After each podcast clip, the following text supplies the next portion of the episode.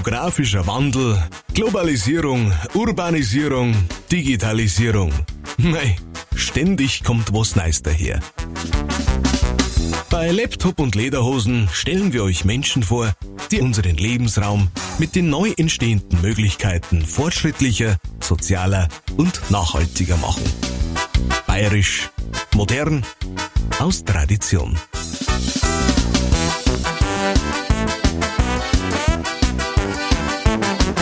Hallo und Servus zu einer neuen Episode vom Laptop und Lederhosen Podcast. Heute ein Special. Wir machen heute hier in der Antonius Tenne in Sendling ein Stammtisch Special und bei mir zu Gast ist heute der Simon von der Isakindl Brauerei. Zuallererst möchte ich noch Dankeschön sagen an die Silvia und an den Hans, dass sie uns die Antonius Tenne hier zur Verfügung stellen. Und freue mich auch, dass wir heute einige Gäste hier im Haus haben und ihr werdet es wahrscheinlich nachher hören, dass es im Hintergrund einfach ein bisschen klappert und ein bisschen scheppert. Und jetzt ähm, würde ich sagen, fangen wir gleich direkt an. Simon, schön, dass du heute da bist. Ja, ich freue mich, dass ich da sein darf. Servus. Wir sprechen heute über übers Isar-Kindle, aber zuallererst würde ich gern mal wissen, wer du bist. Wo kommst du her und ähm, was hast du eigentlich so vor dem Isar-Kindle gemacht? Also ich bin der Simon. Ich komme aus München, aus dem Westend, also gar nicht weit weg von hier, ähm, um die Ecke. Gleich neben der Augustiner Brauerei bin ich aufgewachsen.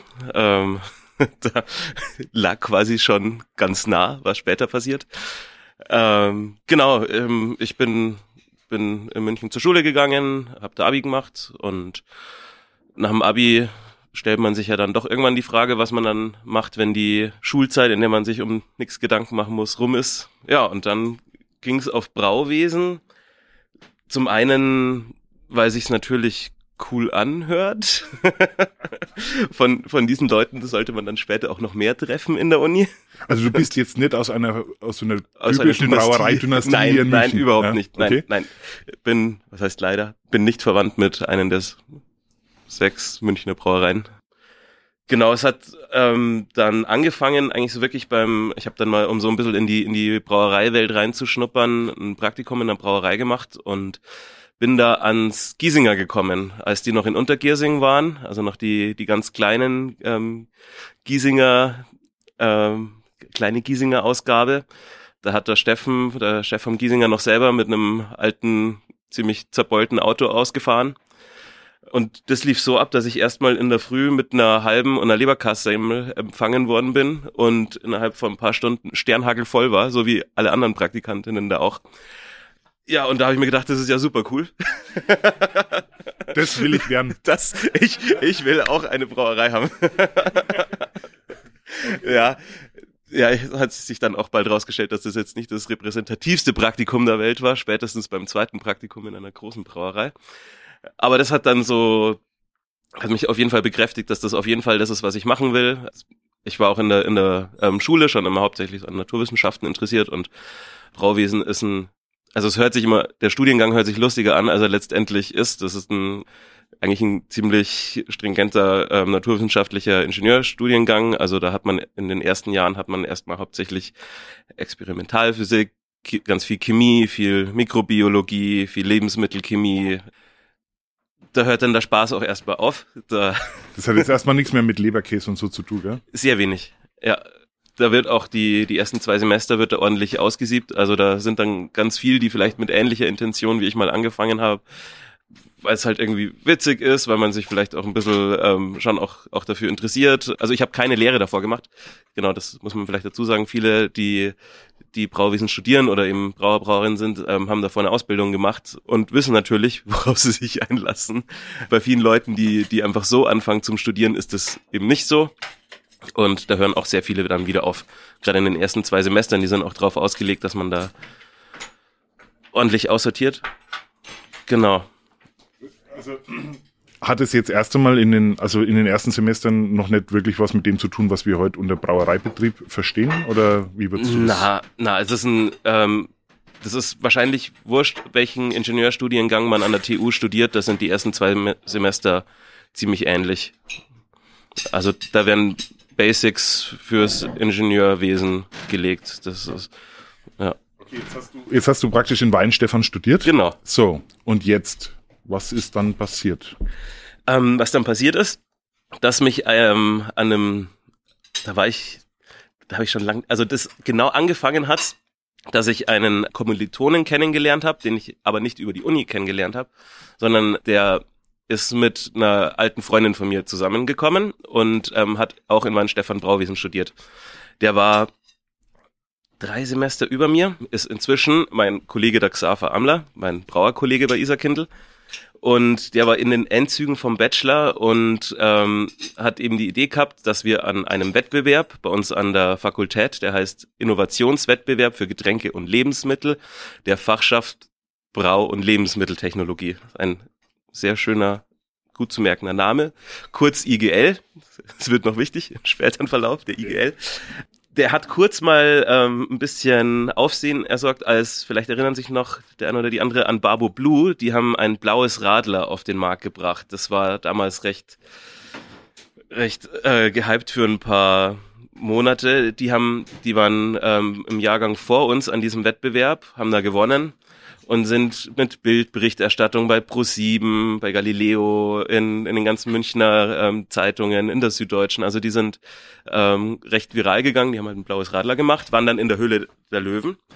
Genau, und das war so so ein bisschen der, der Ansporn für uns, dass man eben gemerkt hat, man kann da in seinem sehr trockenen Studium eben auch selber was ausprobieren. Der Xav und ich waren auch beide recht aktive Hobbybrauer. Also wir haben daheim selber zusammengebaute Brauanlagen gehabt, wo, wo wir recht viel gebraut haben. Also wir haben, waren da eh schon so beim Hobbybrauen recht aktiv drinnen. Wie kann ich mir das so vorstellen, wenn ich dann zu euch heimgekommen bin? Wie hat das so ausgeschaut?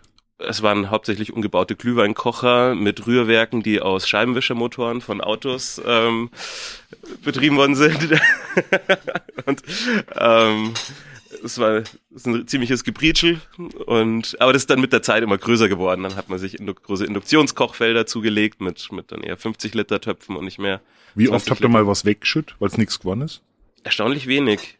Also so das gerade so dieses Heimbrauen, das verzeiht auch viele Fehler und also man kann das jetzt was was Sauberkeit Sauberkeit in Anführungsstrichen angeht nicht mit mit ähm, einer ordentlichen Brauerei vergleichen. Das ist nur für den Eigenbedarf sozusagen. Für den Eigenbedarf, genau. Das waren, also als wir da angefangen haben, unsere Anlagen, das waren jeweils, 30, 40 Liter oder so. Also das, da ist man den ganzen Tag im Keller gestanden und am Schluss hat man, oder was heißt am Schluss, zwei Monate später hat man dann zwei, drei, vier Kisten Bier gehabt. Also das war, also wenn ich so im, im Nachhinein der, der Aufwand für die Menge an Bier, die wir da rausgekriegt haben, war krass. wer, wer hat es damals so getrunken? Ich, mein ganzer Freundeskreis, mein Papa und mein Stiefpapa sehr begeistert, Freundinnen, Freunde. Ja. Habt ihr das genutzt, um es auszuprobieren, ob es die Leute schmeckt oder? Genau, also an, an diesen Brauanlagen ist dann sind dann auch die ersten Isarkindelbiere später entstanden. Das war so eben der der ähm, die Grundlage dafür, dass wir an diesem Wettbewerb mitmachen konnten beim IGL. Da war es nämlich so, dass man so viel Malz und Hopfen bestellen konnte, wie man will. Das war das war auch ein Grund, warum wir mitgemacht haben. Ähm, also wir haben uns, wir haben uns da noch nicht gedacht, wir werden die neuen ähm, super, die neuen super tolle Brauerei. Vor allem haben wir eben mitgekriegt, wie die die ähm, Leute vor uns, die da mitgemacht haben, hunderte Kilo Malz bestellt haben, säckeweise Malz, backelweise Hopfen und ähm, haben wir gedacht, ah ja cool, das ist umsonst. Wir brauchen ja eh, dann holen wir uns mal kostenlos ähm, Rohstoffe ab und vielleicht macht sie auch noch Spaß, machen wir an einem Wettbewerb mit, vielleicht kommt ja was raus. Ja, und dann sind wir da gekocht, haben so ähm, Seminare gehabt, da waren Vertreter aus, aus der Rohstoffbranche da und wir haben wie die blöden Malz und Hopfen bestellt und das ist ein ganz lustiger Funfact. Nach uns wurden die Regeln an diesem Wettbewerb geändert. Weil ähm, wir haben nicht nur viel bestellt, wir haben auch irre viel gebraut und wir wollten unsere Biere auf jeden Fall filtrieren, aber ähm, also so eine Bierfiltration ist jetzt nichts, was man sich im Hobbymaßstab ähm, irgendwie zulegen kann oder zulegen kann schon, aber nicht mit einem kleinen Budget, wie wir gehabt haben. Und drum sind wir halt ständig zur, zur Forschungsbrauerei bei uns und haben ähm, da filtrieren lassen. Und die waren irgendwann ziemlich genervt von uns, dass wir alle paar Tage mit einem neuen Fassel dastehen und wieder filtrieren wollen. Und in der Runde nach uns gab es dann so, so ähm, Scheine zum Einlösen. Da hat man ähm, zweimal filtrieren können, zweimal abfüllen und wir sind jede Woche in der, in der kleinen Abfüllung von der Uni äh, gestanden und haben die, haben den Azubi dort beschäftigt. Ihr wolltet ja bloß besser werden, oder? Deswegen habt ihr so viel probiert. Genau, ja, ja, also das war, also wir haben das schon ernsthaft gemacht, genau. Und da haben wir dann ich weiß gar nicht mehr, wie viel Sude. Wir haben, ich habe mir vor kurzem mal die Präsentation von von dem vom äh, von der ersten Runde angeschaut. Über 20 Sude nur in der in der ersten Runde von diesem Wettbewerb gemacht. Da sind wir dann auch weitergekommen. Das Bier, was wir damals gemacht haben, hat auch nichts mehr mit dem zu tun, was wir was wir jetzt machen. Da war es noch recht wild. Da haben wir mit ähm, alternativen Fermentationen ähm, gespielt. Also das waren Hefen, die man eigentlich nicht auf gar keinen Fall in der Brauerei haben will. Zum Beispiel? Die heißt, also mit der wir gebraut haben, die heißt Brettanomyces bruxellensis Excellensis. Das ist der, der Name der Hefe, die, ähm, die Hefe, die man, die man zum Bierbrauen eigentlich benutzt. Das ist die untergärige Hefe, das ist die Saccharomyces calbergensis ähm, und die obergärige, das ist die auch als Bäckerhefe bekannt ist die ähm, Saccharomyces cerevisiae. Das sind die zwei Hefestämme, mit denen man Bier braut. Und dann gibt's eben ganz viele andere Hefestämme, die man auf gar keinen Fall in der Brauerei haben will, weil man da eben die Gefahr hat, dass das ähm, die anderen Biere kontaminiert und man dann eben Bierfehler, Geschmacksfehler, aber es kann auch so weit gehen, dass, dass das ganz aggressive Hefen sind, die letztendlich dazu führen, dass wenn die in der Flasche bleiben, dass die Flaschen explodieren, ähm, wenn die noch nachgären in der Flasche. Also gerade mit der, mit der wir gebraut haben, die will man auf gar keinen Fall in einer Brauerei haben. Da haben wir halt gedacht damals, ja, das wurscht, die benutzen wir trotzdem, die soll coole Aromen machen. Hat sie auch, aber als das Ganze dann professioneller geworden ist, haben wir dann schon auch gemerkt, das ist schwierig in ander, weil wir ja auch keine eigene Brauerei haben, sondern in anderen Brauereien uns einmieten und da brauen, dass das ziemlich unverantwortlich ist, da mit solchen Hefen reinzugehen. Aber Isakindl hat es damals noch nicht geheißen, oder? Recht früh. Also genau, gehen wir wieder einen Schritt zurück. Der Xaver und ich haben uns da eben angemeldet bei diesem Wettbewerb. Und da ging es in erster Linie, war das Ziel dieses Wettbewerbs, ein marktreifes Bier auf den ähm, fertig zu bekommen. Und da war für uns schon auch klar, dass das auf jeden Fall auch Kompetenzen verlangt, die wir nicht haben, vor allem betriebswirtschaftlich und auch gestalterisch. Und drum sind noch zwei Leute mehr ins Team gekommen, auch schon ganz früh in diesem Wettbewerb. Das war eigentlich auch nicht so gedacht, dass man da noch andere Leute mit reinholt. Bei uns sind dann der Rainer dazugekommen, mit dem war ich seit der fünften Klasse in der, in der Schule. Der hat zu dem Zeitpunkt noch TUM BWL, also Wirtschaftsbetriebswissenschaften, glaube ich, heißt das, ähm, an der TU studiert. Und bei dem habe ich auch gewusst, dass er auf jeden Fall in die Selbstständigkeit gehen will und da gut ins Team passen würde. Und Außerdem ist noch die Nina dazugekommen. Die war eine Jahrgangsstufe über mir in der Schule und die hat Kommunikationsdesign studiert. Und die hat auch in der Schule schon ähm, ständig Aufkleber mit, mit, mit eigenen Designs gemacht. Also da habe ich auch gewusst, dass die Spaß an sowas hat. Die hat mir auch an einer, bei einer Party mal erzählt, dass sie schon immer Bieretiketten mal entwerfen wollte. Und genau, so sind, sind wir dann ähm, zusammengekommen. Und haben auch da wieder diesen Wettbewerb ein bisschen um, umgekrempelt, weil ähm, auf einmal da nämlich auch zwei Leute mit in einem Team waren, die überhaupt gar nichts mit der mit der TUM oder mit auf jeden Fall mit Wein Stefan mit mit dem mit der Fachschaft oder mit der Fakultät zu tun hat. Das heißt, ihr seid dann noch ein bisschen rausgestochen schon im Wettbewerb, oder? Ja. Ja. Also, also durch die Arbeit von der Nina wahrscheinlich mit voll, ein bisschen. Also, dass jemand, also jetzt haben wir gerade keinen kein Märzen da, aber die Nina hat ganz früh schon so den, den Auftritt von Isa Kindle geprägt. Also was heißt geprägt? Die hat den zu 100 Prozent alleine entworfen und eben schon ganz früh, also wir haben schon in diesem, in diesem Vorrunden, in dieser Vorrundenverkostung, wo es eigentlich erstmal nur so um eine grobe Richtung geht, wo, wo man, wie man sein Bier ähm, entwickeln will, was es überhaupt für ein Bier werden soll, sind wir halt schon mit einem perfekt designten Produkt gekommen. Das war deutlich besser designt als gebraut. Also es hat äh, deutlich besser ausgeschaut als geschmeckt. Wer es Schmankerl, das, das äh, kleine Märzen von uns kennt, ähm, das war das erste Design, das die Nina gemacht hat. Genau, und also ich glaube, das war schon auch auf jeden Fall ein, ein Punkt, warum man da besonders rausgestochen ist, weil wir den Leuten halt einfach etikettierte Flaschen aus einer Kiste, die wir noch besprayt und, und mit den Designs von Anina angemalt haben, auf den Tisch gestellt haben. Wie ist das heute eigentlich so? Weißt, hast du es mitgekriegt? Also haben sich da jetzt die, die nachfolgenden ähm, Generationen an der Hochschule vielleicht was abgeschaut von euch? Ja, es ist mittlerweile fester Bestandteil von dem Wettbewerb, dass man sich fachfremde Leute, gerade DesignerInnen, ähm, dazu holt und BWLer auch. Also das ist, ähm, ich glaube, dann ein oder zwei Jahre nach uns ist es dann auch gewünscht gewesen, dass man das so macht. Der Name Isakindl, wie seid ihr denn auf den kommen? In irgendeiner Namenssuchsession, da haben wir, ich, ich weiß gar nicht mehr, ob's, äh, ob wir einfach Listen hin und her geschickt haben, wie man es nennen könnte, oder ob wir zusammengehockt sind, aber auf irgendeinem Zettel ähm, ist neben ganz vielen anderen Namen Isakindl gestanden und der hat uns sofort gefallen. Also der ist, der ist rausgestochen und dann zusammen eben mit dem, mit, mit der Gestaltung von der Nina war das uns dann relativ klar, dass das ziemlich gut ist. Ihr sitzt ja in Freising. Mhm. Also offiziell ähm, auch mit, mit, mit der Wirtschaft, die ihr jetzt ja äh, Genau. auch habt, das Samamera. Ja. Ähm, warum Freising? Das hat am Anfang eigentlich war das hauptsächlich der Grund, dass der Xaver, ähm, wo der wohnt, dass das Mischgebiet ist. Also da konnte man auch Firmen anmelden. Also unser Firmensitz ist im Freising, weil es ähm, in München teurer gewesen wäre und da gab es einfach jetzt irgendwie auf die Schnelle nix. Ihr habt jetzt auch nicht vorgehabt, der Münchner Hell oder so zu produzieren, oder? Wir dürfen gar kein, wir können und dürfen gar kein Münchner Hell produzieren. Also wer es vielleicht ein bisschen äh, die Geschichte mit dem Giesinger mitgekriegt hat, das ist jetzt wahrscheinlich zu, zu, zu lange für den Podcast. Ein Münchner oder bayerisch hell können und dürfen wir nicht herstellen. Vielleicht ist auch der einen oder anderen Person aufgefallen, dass unsere Etiketten inzwischen anders ausschauen. Da ist, war früher mal ein Münchner Kindle drauf. Auch das hat damit zu tun, dass wir kein Münchner Helles herstellen dürfen und können und auch nicht den Eindruck vermitteln dürfen oder sollten, dass wir ein Münchner Bier oder ein bayerisches Bier wären.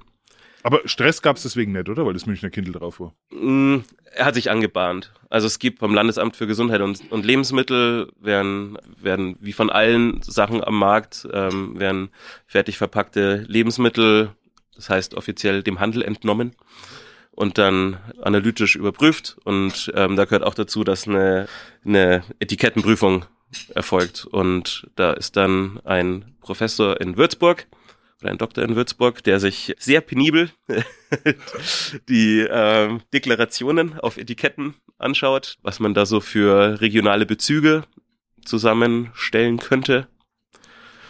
Und dann wird man nach, wird man, wird man gebeten, das umzustellen. Gibt es einen kleinen Hinweis? Genau. Und dann schreibt man eine Stellungnahme und dann hört man in der Regel auch nie wieder was, wenn man es dann umstellt. Wie lang gibt's euch jetzt so in der Form? Seit 2016. Also wir sind am Tag des Bieres 2016 war unser offizieller Markteintritt. Das war ja auch so die der Peak der Craft Beer Welle 2016. Also da das war auch auf jeden Fall was, was uns geholfen hat, dass wir ja dann doch relativ schnell uns in, in München auf jeden Fall etablieren konnten, dass das einfach Bier gerade auch durchs Reinheitsgebot, das da ja das 500-jährige hatte, in in aller Munde war, in, in den Medien gab es gefühlt jeden Tag drei Artikel über, über die Pro und Cons vom, vom Reinheitsgebot und ist es zeitgemäß oder nicht. Und ähm, da hat's in der Zeit sind ja auch ganz viel andere kleine Projekte entstanden, so kurz davor, kurz danach, aber so um den Dreh rum. Da waren wir auch nicht die einzigen, was auch dazu geführt hat, dass man auf jeden Fall neue, viel neue Leute kennengelernt hat. Ähm, ganz viel Biermessen sind, sind entstanden in der Zeit. Jetzt mal so, so die Frage, ich meine, ihr habt ja jetzt praktisch ein ganz neues Bier auf den Markt gebracht, ja, neue Marke und und und und und. Das ist ja, ich habe so eingangs ähm, oder im Vorgespräch schon mal ganz kurz gesagt, ähm, Juhu, noch eine Brauerei. Also das hat es uns ist- gerade es- noch gefehlt. Genau, es, es gibt ja keine. Ja, Ähm, wie war denn damals so die Resonanz, so die, die, aus, den, aus, de- aus der Zeit, wo ihr damit gekommen seid, war, was ist euch entgegengekommen oder was, was habt ihr so, so mit, mitgekriegt? Also es ist total gut angekommen. Also gerade eben dadurch, dass das Bier so so ein großes Thema war ähm, und viele Leute da auch gemerkt haben, dass es halt in München, auch wenn es jetzt irgendwie so als die Brauereistadt gilt, eben doch nicht so abwechslungsreich ist, was Bier angeht. Also da gab's damals gab's noch einen Giesinger, der sich ein bisschen abgehoben hat von den von den Großbrauereien, der auf jeden Fall ein, ein sehr anderes Bier ähm, verkauft hat. Aber sonst sind die Münchner Biere jetzt nicht besonders abwechslungsreich. Also wenn, du kennst es wahrscheinlich aus, aus Franken, da hast du in, in jedem Dorf ähm, Brauereien, die Mindestens eine, ja. mindestens eine und die machen wirklich komplett unterschiedliche Biere und da ist eins besser und, und spannender als das andere und, ähm, in München gibt's eben ein das heißt, das ist gar nicht abwertend gemeint, ähm, aber es ist schon ein, ein sehr einheitlicher Bierstil des Münchner Hell. Ähm, also schmeckt eins und das andere, wird man als Franke sagen, ja. Ich höre Gegenstimmen im Raum. Ich, die nicht von mir kommt. ja. Genau, und ähm, von dem her war da die, war so die, ähm, die Laune der, der Leute da gerade ganz gut, ähm, sich mehr mit Bier zu beschäftigen. Durch die breite Berichterstattung ähm, hat man auch immer wieder andere Namen gehört. Im Giesinger Tillmannsbiere gab es da auch schon, aus Warkirchen, ähm, der Hoppebräu. Also es gab schon so ein paar Namen, die mal ganz andere Biere nach München gebracht haben. Auch Pale Ales, IPAs hat man dann mal mitgekriegt und und wir haben da einfach ganz gut reingepasst gerade. Also wir sind ja jetzt nicht die, die super ähm, Special Craft Beer Brauerei, sondern wir haben uns da ganz bewusst so ein bisschen dazwischen positioniert, dass wir auch, weil, also zum einen sind der Xav und ich einfach sehr große Fans vom, von untergärigen Bieren, von klassischen untergärigen Bieren. Und es hat uns immer am meisten Spaß gemacht, solche Biere zu brauen. Und trotzdem sind wir aber schon auch so ein bisschen, was die Aufmachung angeht und auch was so die Menge der, der Hopfen die wir verwenden, angeht, kann man schon auch ein bisschen ähm, uns in die Craft Beer Bewegung reinsetzen und genau. Wie viele Sorten braut ihr so? Wir machen jetzt gerade, ähm, also fest im Programm sind immer das Helle natürlich und unser Märzen, unser Weißbier, das Naturradler und einmal im Jahr machen wir das Wildhopfen. Das es gibt's immer zur Hopfenernte, einmal im Jahr. Da, da rupfen wir selber einen Hopfen in, ähm, in den Freisinger Isarauen und ähm, das ist wilder Hopfen, also der wird nicht angepflanzt, um da mal als Brauhopfen verwurstet zu werden, sondern der wächst da halt einfach. Und den pflücken wir und aus dem wird dann ein Grünhopfenbier, also quasi mit frischen Dolden, unverarbeitet, ähm, wird das eingebraut. Das gibt's nur einmal im Jahr, weil man den wilden Hopfen auch nur einmal im Jahr ernten kann. Im Laufe der Jahre seit 2016 ist wahrscheinlich euer die, die Menge, die ihr braut, und, und rausbringt, ja auch gestiegen, nehme ich ja. an, oder? Wie, wie seid ihr in den Markt eigentlich rein? Also wie, wie hat wo, also wie seid ihr in diese ganzen Strukturen reingekommen, euer, dass euer Bier dann auch, so wie wir hier jetzt in Antonius Tennis sitzen, halt da, da am Tisch steht? Er hat ziemlich naiv und verpeilt, erstmal.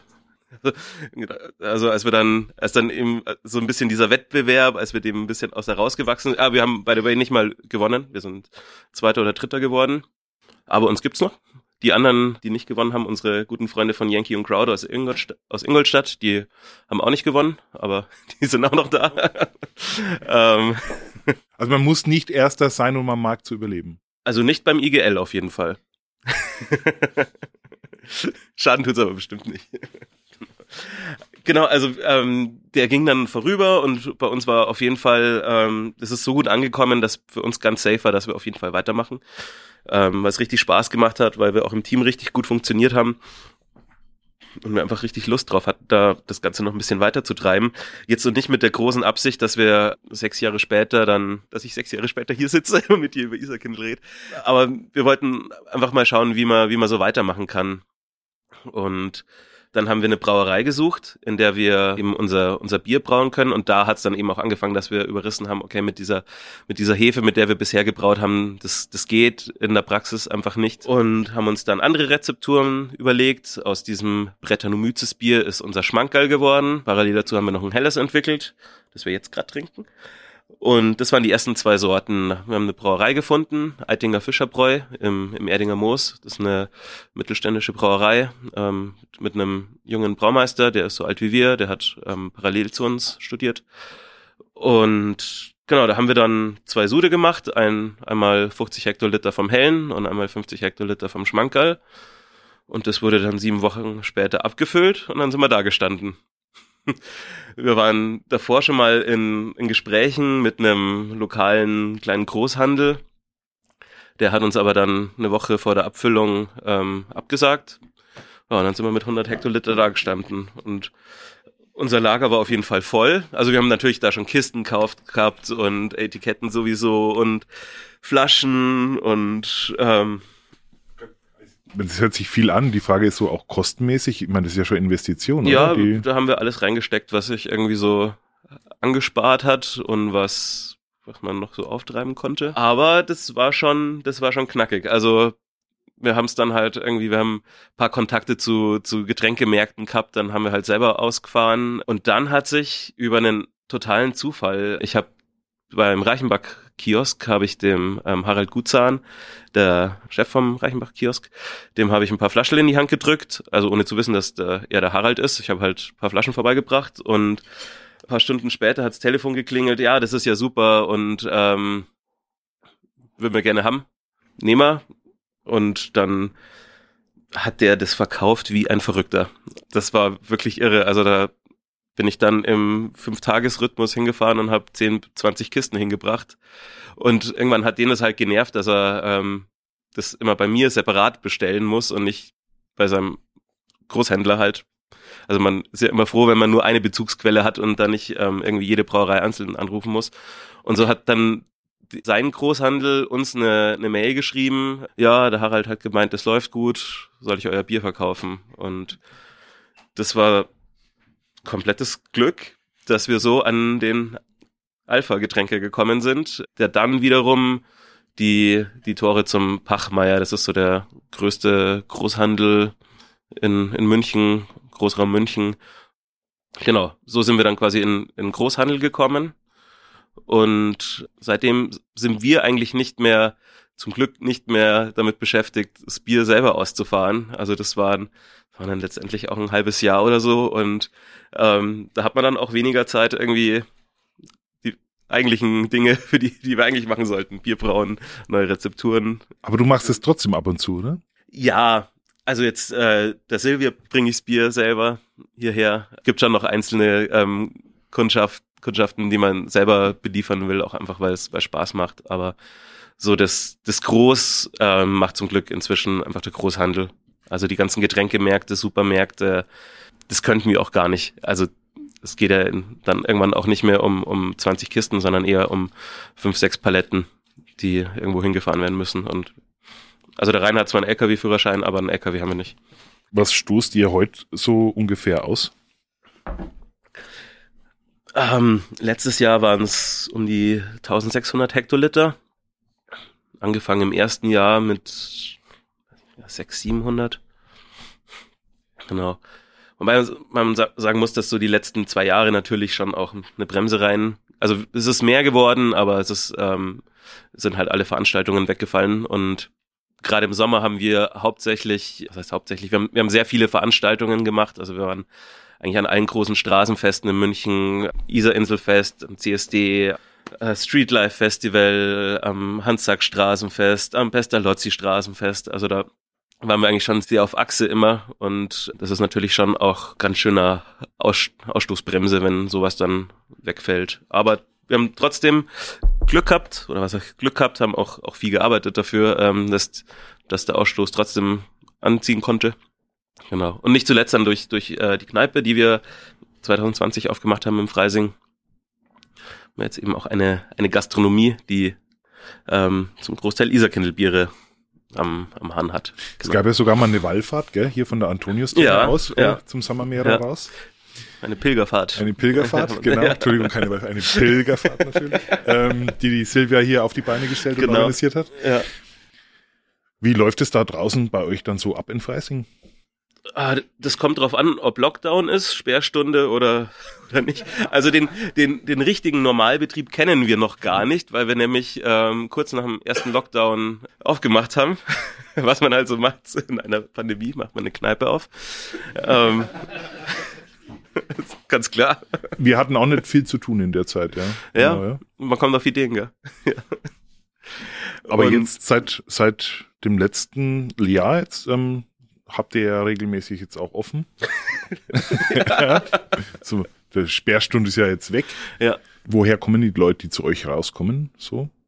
Hauptsächlich aus Freising und ganz viele Studierende. Also Freising ist eine, eine Studentenstadt. Da ist der Campus von der TU und die Hochschule ist, ähm, ist da auch noch. Also da leben einfach wahnsinnig viele Studierende und das ist ein ist auf jeden Fall ein großer Teil unseres Publikums, aber es kommen auch einfach alteingesessene Freisingerinnen und Freisinger und also es ist ganz bunt gemischt, also das ist, ist richtig schön. Ursprünglich war das, das war so die Studentenkneipen in Freising früher. Genau in dieser Kneipe ist ähm, auch das erste Rezept fürs allererste Iserkindelbier entstanden. Ähm, da sind der Xaver und ich, das war der die Vorvorpächterin, glaube ich, sind da Xaver und ich drin gehockt und haben bei Bier und Pizza das erste Rezept für, für ein Bier geschrieben, das Schmankerl basiert so ganz lose, also unser Merz, Merzen basiert ganz lose auf diesem Rezept. Genau, das ist quasi die Geburtsstunde, äh, die, der Geburtsort von Isarkindl. Und damals war es aber wirklich eine, eine reine Studentenkneipe und bei uns ist schon auch noch ein Großteil vom Publikum studentisch, aber sind eben auch ganz bunt gemischt, auch alterstechnisch ganz bunt. Wie, wie weit ist denn jetzt so euer Verbreitungsgebiet? Ähm, Großraum München. Man kriegt immer wieder von von Craft-Bier-Läden in ganz Deutschland mit, die einführen, aber so, dass man es ähm, flächendeckend ist vielleicht ein bisschen hochgestochen, aber dass man es auf jeden Fall ohne große Mühe in, in Supermärkten und Getränkemärkten findet. Es ist ähm, München bis Freising. Im Ausland auch irgendwo schon? ich habe eine ganz lustige Geschichte. Ähm, in Thailand und in, ähm, in Singapur. Wir haben, wir haben mal ähm, Bier, das war eigentlich eine, eine einmalige Sache, Bier nach, jetzt weiß ich ehrlich gesagt nicht mehr, ob Singapur, Singapur oder Hongkong war, ähm, exportiert. Und ich habe dann YouTube-Videos gefunden von einem ähm, thailändischen ähm, Videoblog, der unser Bier bewertet. Also ich spreche leider kein Thai, aber am Schluss gibt er uns ähm, neun von zehn Punkten. Das macht er mit der Hand. Wie viel exportiert ihr jetzt so nach Thailand? Massen. Nein, nix. Ich, ich weiß auch nicht, wie das dann den Weg über, über Singapur ähm, nach, nach Thailand gefunden hat, aber na, sonst ist Export unerheblich. Das habt ihr jetzt auch irgendwie nicht groß auf dem Plan na, stehen also, oder so? Nee, eigentlich nicht. Also Leergut kostet sehr viel Geld. Was man an Pfand zahlt, ist nur ein Bruchteil von dem, was, was die, die Sachen, ob es jetzt Kiste oder Flasche, im Einkauf kostet. Also gerade an unseren Kisten hängen wir sehr. Also da ist schon, da ist schon Ingolstadt zu weit weg. Da kommen, kriegst du die Kisten schon nicht mehr zurück. Also da ist wirklich wichtig, dass man einen Handel, einen Großhandel hat, der sich auch um die, um die Leergutrückführung kümmert. Und das ist einfach noch nicht drin. Also klar, man könnte das mit Kartons machen, aber wir konzentrieren uns auf jeden Fall auf, noch auf unsere eigene Umgebung. Würdest du sagen, ihr könnt jetzt heute eigentlich schon alle ganz gut davon leben? Ähm, ja, mehr oder weniger. Es, es, es ähm, geht schon. Aber es ist auch viel zu tun. Ne? Es, ist, also es ist viel zu tun und ich freue mich, wenn wieder ähm, Straßenfeste stattfinden können. Das äh, würde auf jeden Fall auch wieder viele erleichtern. Was ist denn eigentlich so die schönste Geschichte oder so das eines der schönsten Erlebnisse in all den Jahren für dich? Also, ob es jetzt die eine schönste Geschichte gibt, weiß ich nicht. Was, was immer wieder total schön ist, wenn man Kronkorken auf der Fla äh, auf dem Boden irgendwo findet mit seinem eigenen Logo drauf oder wenn man an der an der Isar entlang geht und und überall ähm, Radlerflaschen und da sind, also wenn es so ein bisschen das eigene Umfeld verlässt, also das war auf jeden Fall so das, das Beeindruckendste, der, der Zeitpunkt, wo man, wo man gesehen hat, ähm, dass das so aus der eigenen Blasen rausgeht und einfach Leute, zu denen man überhaupt gar keinen Bezug hat, die man über fünf Ecken nicht kennt, aber mit der Isarkindelflasche vor dir stehen. Da gab es mal einen, einen Abend, da bin ich nach dem Feiern mit meiner Freundin nach Hause gegangen und ähm, an der Ampel ist irgendein Kerl gestanden, der ein August, äh, Augustiner Flasche, sag ich, um Gottes Cut, Cut, Cut, äh, der ein, ähm, der ein äh, Isarkindelflaschen in der Hand gehabt hat und, und die Froni gesagt hat, wow, du hast ja ein cooles Bier in der Hand. Und dann, ähm, also hat gar nicht mehr dazu gesagt, hat einfach nur gesagt, du hast ein cooles Bier in der Hand und sagt, boah ja, Isa Kindle, mega. und, und ist ähm, weiter über die, ist über die Straße. Macht einen schon ein bisschen stolz Auge. Ja, voll. Also es dann, man sieht, dass es, dass es auch wirklich gut ankommt und dass die Leute Spaß dran haben, es zu trinken und nicht sich damit identifizieren, um Gottes Willen, aber, aber es cool finden, es, es mögen. cool finden, genau, drin mehr sehen als halt irgendwie ein, eine andere Brauerei. Also mir schmeckt's. Ja, ja schönen Dank dafür. ähm, mich. Und ähm, es wird hier auch getrunken, wenn ich so um mich rumschaue. Ja. Mach mal mal Prost, Prost. So zwischendrin, ja.